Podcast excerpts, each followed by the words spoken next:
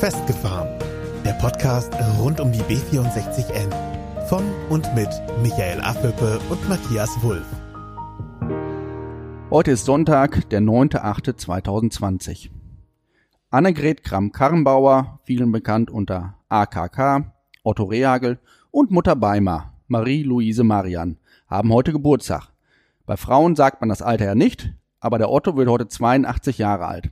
Allen dreien auch von dieser Stelle aus alles Gute zum Geburtstag und damit herzlich willkommen zur 20. Episode unseres Podcastes Festgefahren, der Podcast rund um die B64N. Ja, Moment mal. Das ist doch eigentlich Horstmann hört hin, der Podcast des Bürgermeisterkandidaten Peter Horstmann. Horstmann hört hin, der Podcast mit Bürgermeisterkandidat Peter Horstmann.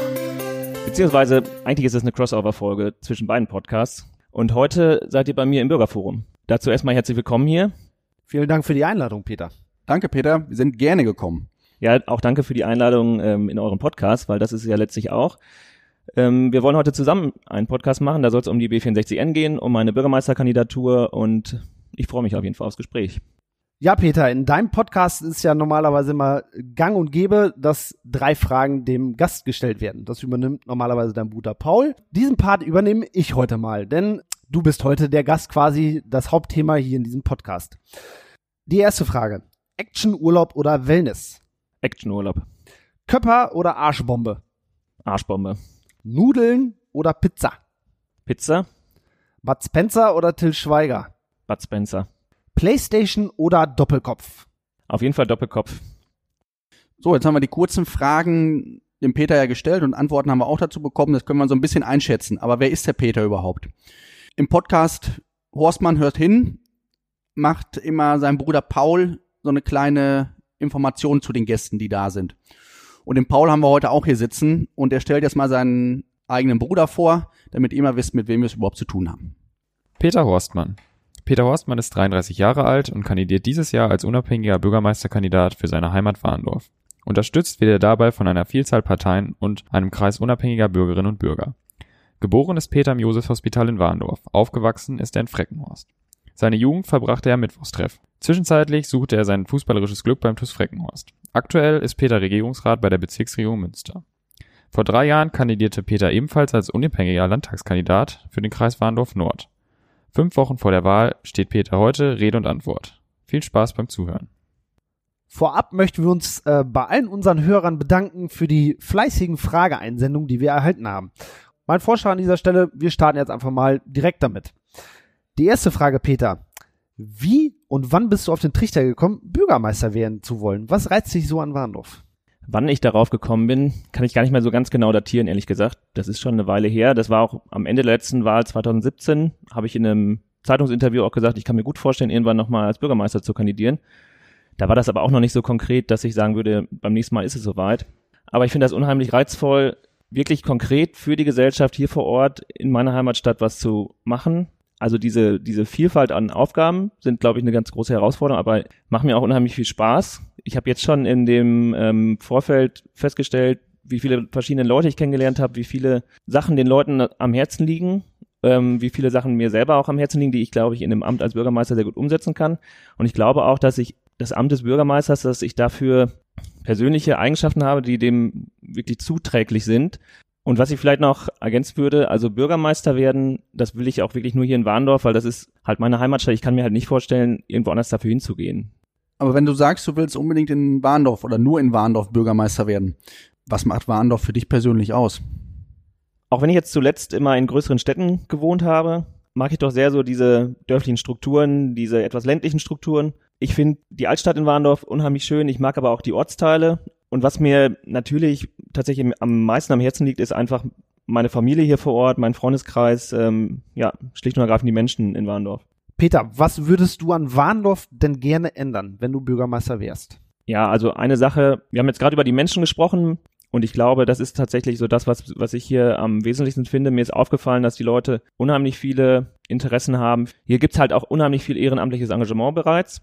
Und ich glaube, dass da noch viel mehr Potenzial schlummert. Meine Vorstellung davon wäre, dass wir versuchen, dieses bürgerschaftliche Engagement auch insofern noch zu nutzen, indem wir ähm, beispielsweise eine Bürgerbeteiligungssatzung auf den Weg bringen. Das bedeutet, dass man Bürgerbeteiligung institutionalisiert hier in Warendorf, dass man sich Regeln überlegt, wie man ähm, die Bürger noch besser abholen könnte, wie man dadurch auch bürgerschaftliches Engagement noch forcieren kann. Wenn man Leute dazu bringt, sich hier äh, vor Ort einzusetzen für Sachen und dass man halt eben nicht dafür sorgt, dass die, wenn sie Ideen haben, wenn sie ähm, auch gefragt werden, dass da Frustration dadurch entsteht, dass diese Ideen eben nicht gehört werden, beziehungsweise diese übergangen werden. Jetzt hat ja so manche Altpartei hat ja damit geworben, dass Bürgerbeteiligung gestern gewesen ist. Du hast hier auf die Fahne geschrieben, dass Horstmann hinhört. Was hast du gehört? Das ist zum Beispiel ein, ein Thema ist, dass da Frustrationen entstanden sind im Rahmen der Emsinsel. Ähm, das ist ja ein breites Thema, worüber man jetzt lange auch diskutieren könnte. Da verstehe ich zum Beispiel auch die Seiten, die sagen, wir möchten endlich eine Entscheidung haben. Der Zustand ist einfach nicht mehr hinnehmbar. Auch das habe ich unter anderem gehört. Ich habe aber auch gehört, dass Leute, die sich da jetzt sehr lange engagiert haben, das Gefühl haben, sie wurden letztlich eben nicht gehört. Das ist ein Thema gewesen, Emsinsel. Was habe ich noch gehört? Ich habe gehört, dass die Leute zum Teil mit der Radverkehrssituation sehr unzufrieden sind. Das haben wir in vielen Ortsteilen gesehen, ähm, beispielsweise zwischen Hothmar und Freckenhorst. Was mir auch gespiegelt wurde, ist, dass gerade einige der Ortsteile das Gefühl haben, dass sie in der Vergangenheit etwas vernachlässigt wurden, dass dort auch einfach die Wertschätzung fehlte. Das ist etwas, wo ich sagen muss, das ist eins meiner Themen, die mir unheimlich wichtig sind, dass, dass halt die Dörfer, dörflichen Strukturen, die wir haben, die eigentlich auch noch ziemlich gesund sind, dass wir die langfristig erhalten können. Weil es gibt halt wirklich viele junge Menschen, die eigentlich in den Dörfern bleiben wollen, denen die Perspektive fehlt, dort Baugrundstücke zu erwerben, sich dort niederzulassen, Familien zu gründen. Das heißt aber auch, dass die Dörfer ihre harten und weichen Standortfaktoren möglichst behalten. Das heißt, das fängt an damit, dass ähm, möglichst immer eine Kneipe in einem Dorf steht, weil solche Begegnungsstätten, die braucht man schlicht und ergreifend, damit ein, eine dörfliche Struktur erhalten bleibt. Ja, und auch Mobilität, auch gerade in den Ortsteilen, war auch immer wieder ein Thema, ähm, dass ich jetzt bei dieser, auch bei dieser Fahrradtourreihe Horstmann hört hin, dass mir immer wieder gespiegelt wurde. Peter, jetzt kommst du aus Freckenhorst. Welche Art von Umgehungsstraße, wenn wir beim Thema Mobilität sind, kannst du dir denn persönlich für Freckenhorst am besten vorstellen und welche findest du wirklich am sinnvollsten? Es ist einfach unheimlich wichtig, dass in Freckenhorst eine Umgehungsstraße kommt. Da warten wir letztlich seit über 50 Jahren drauf. Und man sieht im Freckenhorster Ortskern, was das Fehlen dieser Straße angerichtet hat. Und wenn wir darüber sprechen, wie diese Straße ausgestaltet werden müsste, muss sie meines Erachtens so ausgestaltet sein, dass sie halt wirklich eine echte Entlastungsstraße für Freckenhorst wird, dass sie aus dem Freckenhorster Bereich halt auch den Verkehr herauszieht. Ja, das heißt, dass dort Auffahrten entstehen müssen, ähm, damit die Wohngebiete, die dort in der Nähe liegen, nicht wieder durchs ganze Dorf fahren müssen. Das ist ja mit der aktuell geplanten Version der L547N eher schwierig umzusetzen, ne? Genau, also das ist, ähm, die jetzigen Planung sieht das eben nicht vor. Und meines Erachtens müsste sie aber genauso geplant sein, dass sie Verkehr aus der Stadt herauszieht. Ja. Wir haben mal dafür das Wort geprägt, bürgerfreundlich, eine bürgerfreundliche Umgehungsstraße eine bürgerfreundliche Umgehungsstraße, die zu einer echten Entlastung führt für Freckenhorst, ja. Und damit hätten wir eigentlich super den Bogen gespannt äh, zu unserem eigentlichen Hauptthema von unserem Podcast festgefahren, nämlich die B64N. Und da würde uns natürlich explizit interessieren, wie du zu diesem Straßenbauprojekt stehst und dazu positioniert bist. Michael hat es gerade gesagt, bürgerfreundliche Umgehungsstraße in Freckenhorst. Ich finde, das ist ein guter Anknüpfungspunkt, den man jetzt hier auch wieder sagen kann, weil die B64N die jetzigen Planungen sind schlicht und ergreifend ebenfalls auch nicht bürgerfreundlich. Die jetzigen Planungen sehen nämlich gerade eine, den Bau einer Kraftfahrtstraße vor, die einfach einen unheimlichen Flächenverbrauch bedeutet, eine unheimliche Umweltzerstörung mit sich bringt. Es gibt so viele Faktoren, die meines Erachtens gegen diese Planung sprechen. Das sind die Zerschneidung zwischen Freckenhorst und Warendorf. Also dort wird ein Zusammenwachsen nicht mehr möglich sein. Aber selbst dort ist einfach eine physische Barriere demnächst zwischen diesen Ortsteilen. Dann ähm, werden ganze Nachbarschaften zerschnitten und selbst Leute, ähm, Höfe müssen ihre Heimat aufgeben. Für mich gibt's so viele Nachteile, die diese Straßenplanung mit sich bringt, die auch die Vorteile, die beschrieben werden, die uns glauben gemacht werden sollen, einfach nicht ähm, ausgleichen könnte. Ja, ich knüpfe da mal direkt an, denn das ist ja genau auch das Thema, was wir uns als, als Bürgerinitiative BVW und auf die Fahne geschrieben haben. Eine Umgehungsstraße für Warendorf, die auch tatsächlich sinnvoll zu nutzen ist, die den Warendorfer Stadtkern entlastet letztendlich, aber nicht dieses, dieses Bollwerk an Straße, was dort mit einer B64N aktuell geplant wird. Vor allem dem Bürger die Chance zu geben, selber an dieser Entlastung teilzuhaben. Und das ist unserer Meinung nach mit diesem B64N-Projekt, so wie es jetzt geplant ist, in keinster Weise möglich. Der Warnower Bürger hat selber nicht die Chance, seine Innenstadt zu entlasten. Nein. Und das zeigen ja auch ganz klar die vorausgesagten Verkehrszahlen, die Straßen NRW ermittelt hat. Ja, daran sieht man schlicht und ergreifend, dass es sich bei der B64N-Planung nicht um eine Umgehungsstraße handelt, sondern um eine Umfahrungsstraße für den überörtlichen, überregionalen Verkehr. Die nächste Frage von einem Hörer der ersten Minute von Festgefahren. Kann Peter Horstmann sich die destruktive Haltung der CDU und FDP sowie des Bürgermeisters in Warendorf erklären? Viele Warendorfer haben ja Angst vor der B64N und deren Auswirkungen, aber seitens der befürwortenden Parteien heißt es immer, dass der Bund zuständig ist. Ist das nicht viel zu kurz gedacht? Ist das nicht ein Thema eines Bürgermeisters, wenn ein solches Bauwerk wie die B64N durch den Vorgarten gebaut werden soll? Das ist natürlich jetzt ein Stück weit eine Suggestivfrage, weil ähm, ich bin ganz klar der Meinung, dass natürlich das die Aufgabe eines Bürgermeisters ist, wenn so ein Projekt in seiner Stadt geplant wird, dass er sich dort damit beschäftigt, dass er so eine Haltung zu entwickelt und dass auch im Rat versucht, eine Haltung dort zu finden, die eine sogenannte Warndorfer Position vielleicht in dem Fall. So wie zum Beispiel bei der Brinkhausbrache. Zum Beispiel, genau. Und ich glaube auch nicht, dass man solche Haltung nur ähm, auf dem Papier dann finden müsste, weil sie dann de facto nämlich nicht wertvoll ist, weil das wird ja jetzt so ein bisschen suggeriert auch immer, ähm, ich glaube, dass man, wenn man dann so eine Haltung gefunden hat, die dann auch ganz offensiv dann auch transportieren kann und ähm, dass man natürlich als Bürgermeister auch seine Vernetzung, die man dann qua Amt hat, nutzen kann, um auf so ein Projekt einzuwirken. Und ähm, da sieht man in anderen Städten, äh, Gemeinden um uns herum, dass man diesen Weg gegangen ist. Ähm, Gerade der Bürgermeister Pieper in Techte, der macht das ganz offensiv und da bin ich fest von überzeugt, dass man da Einfluss drauf nehmen kann auf ein solches Projekt. Aber kannst du denn erklären, warum die Altparteien und der Bürgermeister mit ihrer Haltung sich so präsentieren? Ich kann das schlecht beantworten, weil ich auch einfach nicht in deren Haut stecke. Ich habe mir die Frage natürlich auch selber schon mal gefragt und ich habe sie auch vor allem ähm, Jochen Walter, den Altbürgermeister, der war neulich bei mir zu Gast in Horstmann hört hin. Den habe ich die so ähnlich auch gestellt. Die Antwort von ihm, die war noch nicht veröffentlicht bei uns im Podcast, aber die können wir hier vielleicht mal abspielen. Mats ab. Also ich kann nur sagen, dass äh, damals äh, vielfach der Hinweis kam äh, von, von vielen Seiten und auch auf unterschiedlichen Ebenen, also von, von Berlin über Düsseldorf äh, bis hin hier vor Ort äh, auf der Kreisebene, dass man sehr deutlich, auch mir als Bürgermeister immer wieder gesagt hat, die Frage, ob diese Straße tatsächlich äh, gebaut wird, hängt entscheidend entscheidend davon ab, dass die Politik vor Ort dieses Projekt rückhaltlos unterstützt. Das war eine sehr, sehr deutliche Aussage und sie war natürlich verbunden mit der Aufforderung an den Bürgermeister und an alle, die sich an dieser Debatte beteiligten, dafür Sorge zu tragen, dass es eine möglichst breite Zustimmung zu diesem Projekt in der Politik und der Gesellschaft äh, äh, geben kann.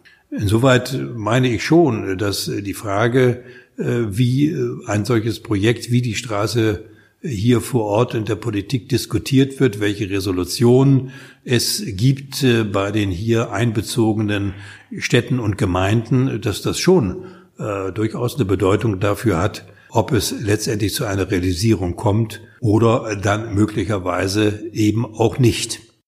Ich glaube, das kann man so eigentlich ganz gut stehen lassen und einfach mal sacken lassen.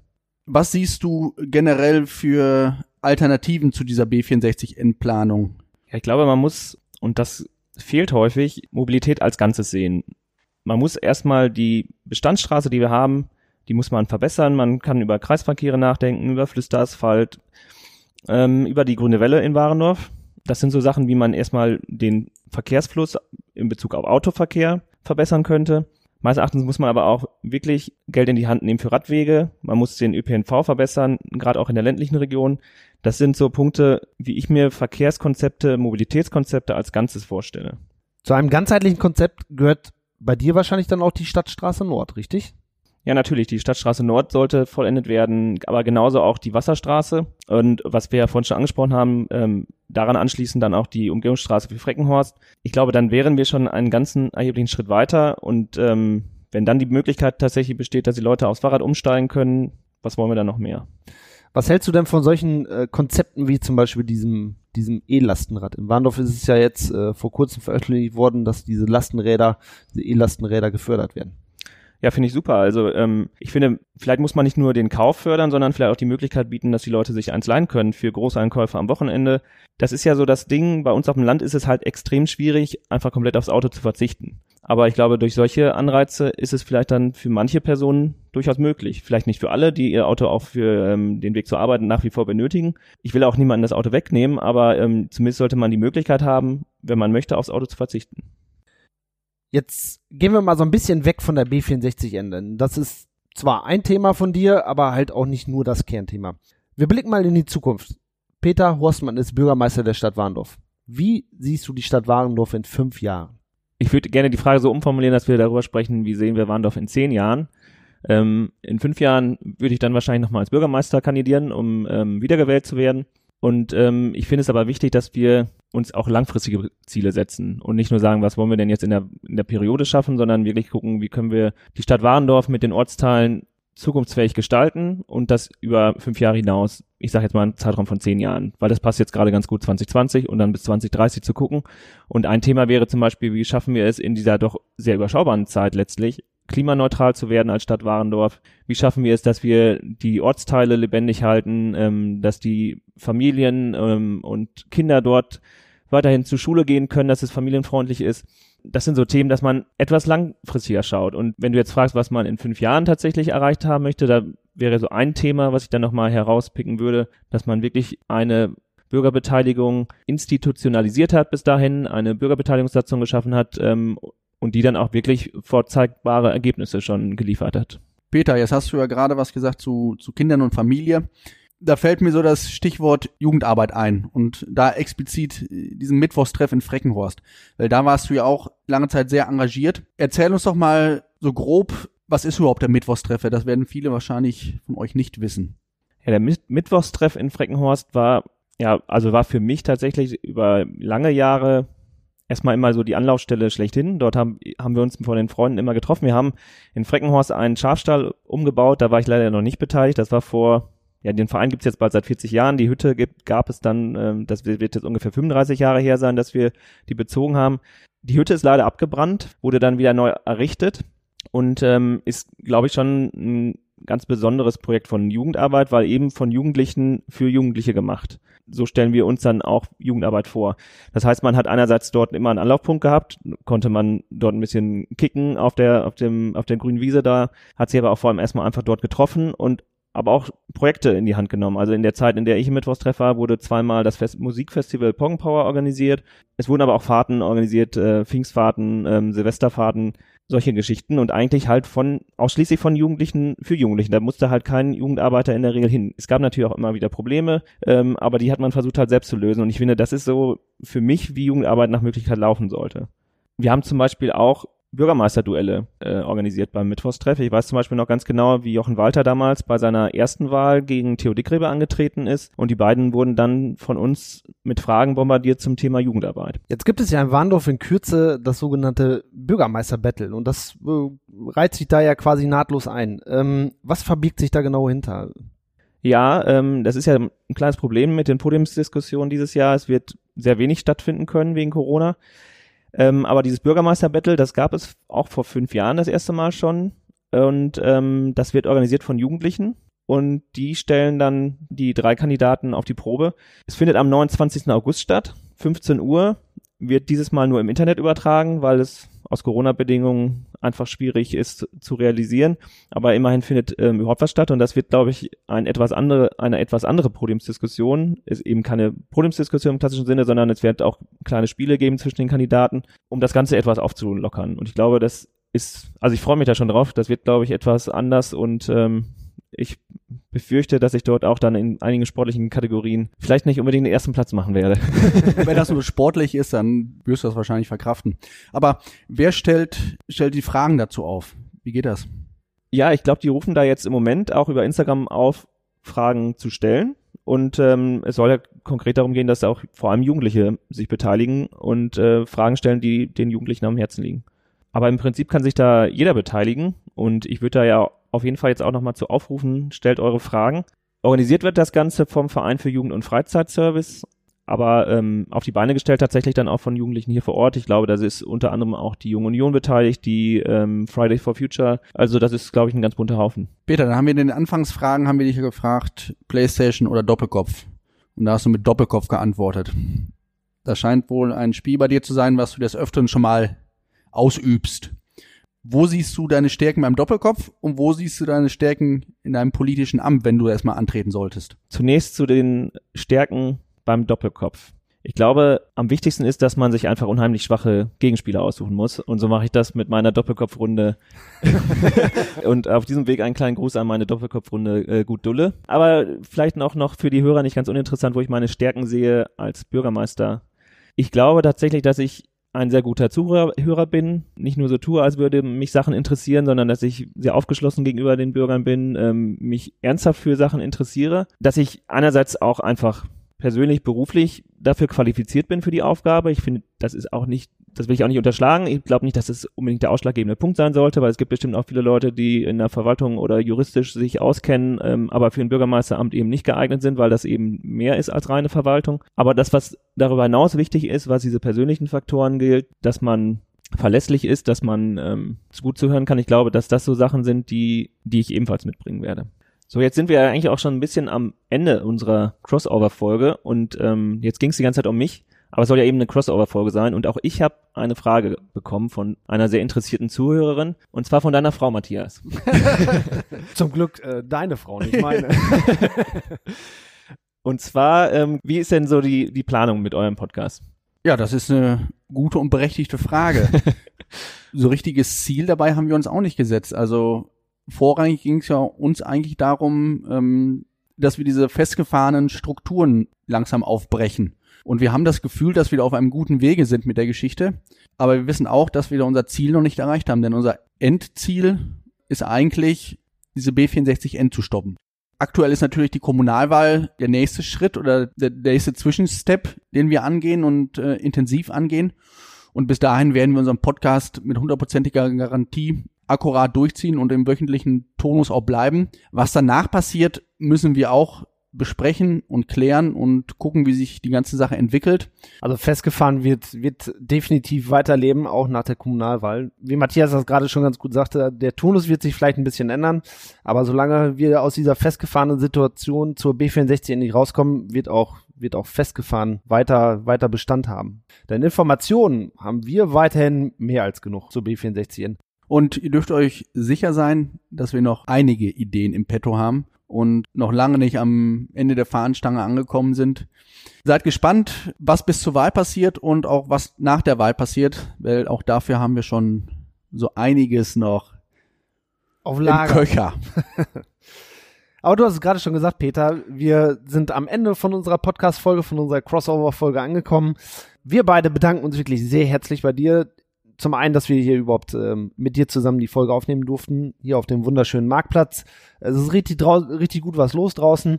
Ähm, es riecht hier schon nach leckerem Mittagessen. Die Glocken haben gerade schon geläutet und ich denke, äh, wir belassen es für heute dabei. Wir gehen jetzt da draußen auf dem Marktplatz, essen eine Kleinigkeit und lassen den Tag einfach mal nett ausklingen. Sofern du nicht noch den Leuten irgendwas mit auf den Weg geben möchtest.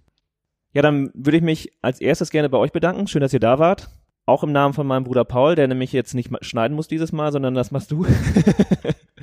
ja, hat mir sehr gefallen, hat äh, großen Spaß gemacht. Und dann würde ich das auch noch verbinden mit einem Aufruf, zur Wahl zu gehen am 13. September, ähm, sich gut zu überlegen, wo man das Kreuzchen macht. Am Ende hoffentlich bei mir und eventuell auch die Möglichkeit der Briefwahl zu nutzen. Ich bin jedenfalls sehr gespannt, wie am 13. September die Wahl ausgehen wird. Und in diesem Sinne, wir hören uns in der nächsten Woche am Donnerstag wieder.